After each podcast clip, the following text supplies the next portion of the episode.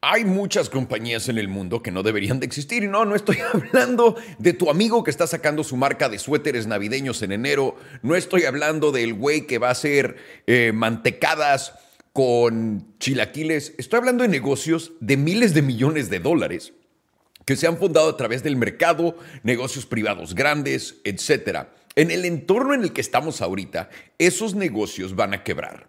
Y hasta que estos negocios no quiebren, yo personalmente no puedo considerar que esto sea el fondo de lo que está pasando el día de hoy. Uno de los mejores ejemplos, algo de lo que he platicado con ustedes muchas veces y ahorita todo el mundo me está etiquetando en redes sociales, los aprecio porque están poniendo atención. Y estoy hablando de ni más ni menos que la poderosísima Caravana.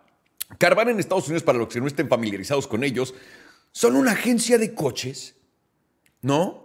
Que compra coches y vende coches. Quiero que vean, Search Cars, busca coches, compra y tradea, financia tu coche o te encontramos un coche.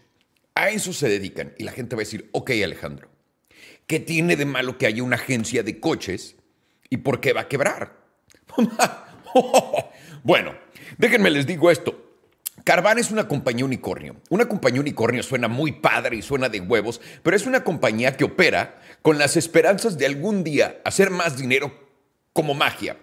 Normalmente los unicornios son compañías tecnológicas. Un unicornio pudo ser Facebook al principio de Facebook. ¿Recuerdan que Facebook salió y que no, no había manera de hacer dinero en Facebook y Mark Zuckerberg le decía a todo el mundo, no vamos a monetizar ahorita, güey, no vamos a monetizar ahorita, vamos a monetizar después cuando sepamos qué es esto. Y Mark Zuckerberg en ese entonces estuvo en lo correcto, esa fue la movida perfecta de hacer. Bueno, eso es un unicornio. Twitter. Por mucho tiempo Twitter corriendo en pérdida, sabiendo que algún día si alguien llegara y hiciera Twitter, no sé, si cambiara Twitter, Twitter haría dinero. Bueno, es una compañía unicornio que tiene futuro, que se ve así. Pero esta es una agencia de coches. Esto es una agencia de coches. ¿Cómo es que una agencia de coches puede ponerse en el mismo escalón que una compañía de tecnología? Una vez más, vamos a repasar lo que puedes hacer con ellos. Uno, buscar coches. Dos, comprar y vender tu coche. Tres, financiamiento de coches. Y cuatro, encontrar coches. No hay nada en todo esto que nos traiga un modelo que completamente rompa el paradigma de cómo funciona el mundo de los coches. No hay ninguna innovación aquí más allá de las siguientes. Uno, compran muy caro. Dos, venden muy barato. Tres, te llevan el coche a tu puta casa y ahora te dejan caer todos los fees que era lo que los hacía más baratos. ¿Ok? A eso se dedica Carvana. ¿Me puede alguien explicar cómo una compañía que solamente se dedica a comprar y vender coches, donde la gente ha invertido miles de millones de dólares en esta empresa por a través de no sé cuántos años, y ahorita vamos a ir a la gráfica, ¿me pueden decir qué es lo que va a hacer esta empresa de la nada que yo no pueda ver o que la gente no pueda ver o que nadie pueda entender? Porque yo no creo que vaya a ir a ningún lado positivo en, ningún tiempo corto y el mercado se está dando cuenta de ello. Hablemos de todos los problemas que tiene Carvana. Uno, son para comprar y vender coches usados. No son una, una, agencia de coches nuevos, no tienen deals con Ferrari, no tienen deals con Tesla, no tienen deals con nadie. Entonces, el inventario que ellos adquieren es el inventario que venden. Por los últimos dos años, damas y caballeros, por los últimos dos años, ha habido intereses tan bajos que todo el mundo compró lo que quiso y coches subieron muchísimo de precio. Pero discúlpenme, me ando aquí ahogando yo solo. en cuanto acabó lo de los intereses baratos, el mercado de los coches usados ha ido hacia abajo, pero como en picada. No hay, de otra, no hay otra manera de verlo ha estado yendo como un avión sin motores directo al piso. ¿Ok? Las ventas de coches y el valor de los coches, el valor de los coches usados. ¿Qué le va a pasar a una empresa que, para empezar, no hacía dinero comprando y vendiendo coches, que es a lo que se dedica? Ahora tiene el problema que tiene un inventario gigantesco de coches que pagaron una fortuna por y con nadie que pueda comprar porque con los intereses altos a nadie le alcanza el financiamiento de comprar uno de estos coches. Déjenme los llevo a la gráfica rápidamente. No, no, no, no, no. Esta no es la gráfica de Solana, damas y caballeros. Esto es aún peor. Aquí arriba, en el tope, Carvana llegó a estar tradeando en 300, digamos 75 dólares. 375 dólares. El día de hoy, Carvana está tradeando, como pueden ver aquí abajo a la derecha. Ah, no, no pueden ver. como pueden ver aquí arriba de esto, está tradeando por 4.47 dólares y sigue bajando. ¿Ok?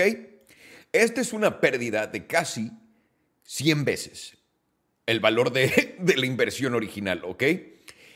Esto no hay manera de que vaya a salir del hoyo. Y a lo que quiero llegar con esto es sencillo. Una compañía de este tipo, donde ves este tipo de pérdidas, vamos a, medir la pérdida para que entendamos alguien que compró aquí arriba, dónde está parado ahorita. Alguien que compró ahí arriba acaba de perder 98.8% de su inversión. ¿Ok? Y esto es Carvana, este es el mínimo más mínimo al que ha llegado en la historia, como pueden ver, ni cuando empezó y se fondeó en el 2017 estaba tan barata, estaba 11 dólares, ahorita está en 4 dólares. ¿A qué quiero llegar con esto? Muy sencillo. De acuerdo a lo que estamos viendo en el mercado y con lo que está haciendo el Fed, vamos a ver a muchísimas compañías zombie, que son compañías que no hacen dinero, unicornios, desaparecer. Como Carvana, hay muchísimas otras empresas que están formadas esperando a que caiga la quiebra. ¿Por qué? Uno, antes con los intereses bajos y con la promesa de pues algún día vamos a hacer dinero, no tenían problema de fondearse de todas estas empresas gigantescas y del mercado, porque todo el mundo decía, a cierto punto van a poder llegar a hacer dinero. Pero en un cambio económico tan brutal como el que es este, llegando al fin de un ciclo y el principio de otro ciclo, donde los coches usados de los últimos dos años han caído en precio dramáticamente, este negocio no tiene futuro en los próximos dos, tres años. Y con las mismas pérdidas, no tiene futuro en mi opinión en total. Lo único que hace este negocio, como alguien que tiene agencias, se los digo, lo único que hacen este tipo de negocios es destruir el mercado de los coches para los, para, no solo para nosotros, pero también para la gente normal. Eh, o sea, la gente que no es dealer. ¿Por qué? Porque a nosotros los dealers no podemos competir con no hacer dinero. Es imposible, ¿no? Y la gente pues se acostumbra a comprar coches muy baratos. Y ahora no existe ninguna de esas dos cosas. Entonces, una empresa como Carvana, en la situación en la que estamos económicamente hablando, donde hay intereses altos, donde si quieres financiarte te va a costar muchísimo más, no va a haber quien venga a salvar a Carvana. Por eso estamos viendo esta caída precipitosa de, de valor al nivel que es. Carvana se tiene que ir a cero. En mi opinión, tenemos que ver una empresa de este tamaño como Carvana caer y muchas otras. Por cierto, hay muchísimas otras que se fondearon con los SPACs. ¿Ok? Entonces, vamos a tener que ver, para la gente que está preguntando, ¿dónde está el fondo? Ya tocamos fondo. No les voy a decir que puede que no hay, o sea, puede que hayamos tocado fondo. No lo voy a descartar en lo absoluto. Pero también yo, en mis pensamientos, en mi tesis, no puedo invertir en un mercado hasta que no vea los resultados reales de lo que está haciendo el Fed caer en el mercado. No lo voy a hacer. No lo voy a hacer. Y estos resultados reales van a ser una serie de bancarrotas de compañías como Carvana que se van a ir a cero. Y la gente va a decir, ay, pues ¿qué tiene? Si Carvana no hacía dinero y que se pierda Carvana, ¿qué tiene de malo? Uno, el inventario de coches que tiene, que es brutal, van a tener que deshacerse de él y venderlo. Y acuérdense, en 2008 tuvimos el problema de que todos los bancos pusieron al mismo tiempo todos estos eh, bienes a la, venta y eso fue lo que causó el desplome de valor en todo el, sector inmobiliario. Los bancos aprendieron de eso, por lo que ahora, poco a poco, es que van a empezar a sacar los inventarios de autos y de casas que tienen y las casas las están rentando ellos mismos. Movida genio, honestamente. Están aprendiendo de los errores, por lo que el pasado puede que se repita, pero no de la misma manera. Es diferente. Esto pone a Carvana en una situación donde no hay vuelta de eh, no hay vuelta atrás, no hay dónde regresar. Nadie va a querer fondear esta cosa. Claramente el Fed está intentando desaparecer la mayor cantidad de valor posible del mercado y de, frenar la economía. ¿Por qué? Porque si mantienes tu valor hasta arriba, ¿no? Hasta arriba, como Facebook, ponte tú como meta, que valió tanto por tanto tiempo, ya no hay más crecimiento, no puedes crecer tanto más. Y menos cuando China se está poniendo sus moños y volteándose y dándote la, espalda y se está haciendo su desmadre. este no es el momento de tirar dinero al aire y decirle a todo el mundo, tomen, fondese, porque a ver qué pasa. No, esto se trata del el cambio, no, no voy a decir generacional, porque no es generacional, es el cambio, eh, el fin de ciclo de todo esto. El dinero fácil, las compañías que no tienen sentido. Porque de nuevo, si esta fuera una empresa de tecnología que no está haciendo dinero y que puede redituar a futuro de alguna otra manera, yo diría, ok, voy a quedarme con pensando que Carvana le va a ir bien. Y de nuevo, hay muchas empresas de tecnología que estarán en esa posición que probablemente también quiebren. Porque de nuevo, financiarte en este mercado cuesta muchísimo. Al destruir todo este valor de Carvana, porque mucha gente va a preguntar, pues ¿qué tiene si Carvana se va al carajo? Ya les dije lo de los coches. La segunda que pasa es, ¿qué pasa con todos los fondos gigantes de inversión que tienen una posición en Carvana? Eso quiere decir que, que invirtieron 100 millones, 200 millones, mil millones de dólares en esta empresa. ¿Qué va a pasar con ellos? Van a tener que declarar pérdidas y recuerden, de acuerdo a la balanza de su portafolio, van a tener que vender algo más, van a tener que sacar otro préstamo y cosas se pueden empezar a romper en cascada. Es como el dominó ese chiquito con el que empiezas, que es el Fed diciendo vamos a subir los intereses en noviembre. Y hasta el final ves como el colapso y el mercado gigantesco. Antes de eso está Carvana. Para mí, cuando Carvana se vaya al ano, voy a empezar a voltear a ver si estamos en el fondo. Voy a empezar a voltear a ver qué otras compañías están en ese mismo problema. Pero hasta entonces, no voy a confiar absolutamente nada de lo que estoy viendo en los mercados el día de hoy. ¿Ok?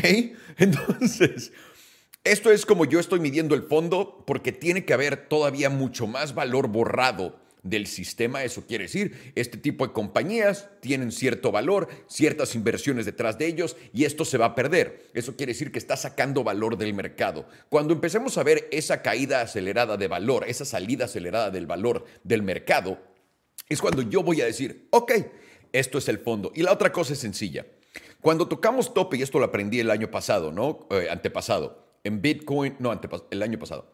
Cuando tocamos tope con Bitcoin, cuando tocamos tope con el SP500, con todo esto, gente que yo conozco, que no sabe absolutamente nada de inversión, me hablaba de la nada y me preguntaba cosas. ¿Ok?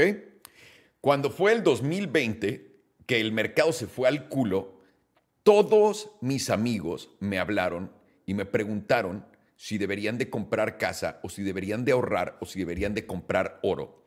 Ahí yo compré oro. Y ese fue una pendejada mía porque también debía haber comprado acciones. Ese fue el fondo del mercado en ese entonces. Les voy a decir esto.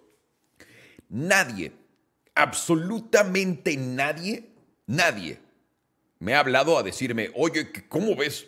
Nada.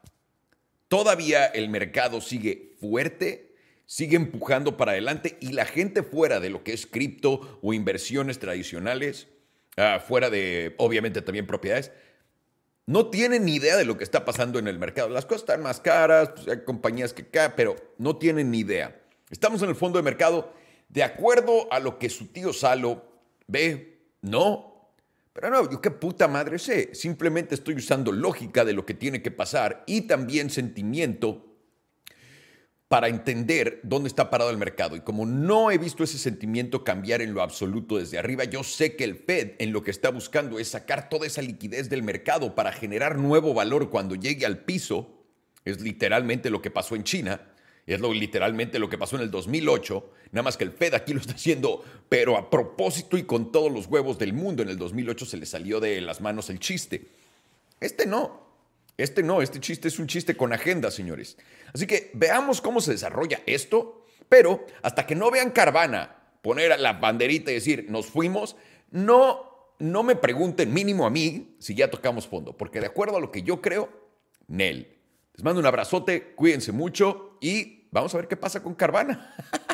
Nadie vaya a comprar Carvana, por el amor de Dios se va a ir a cero.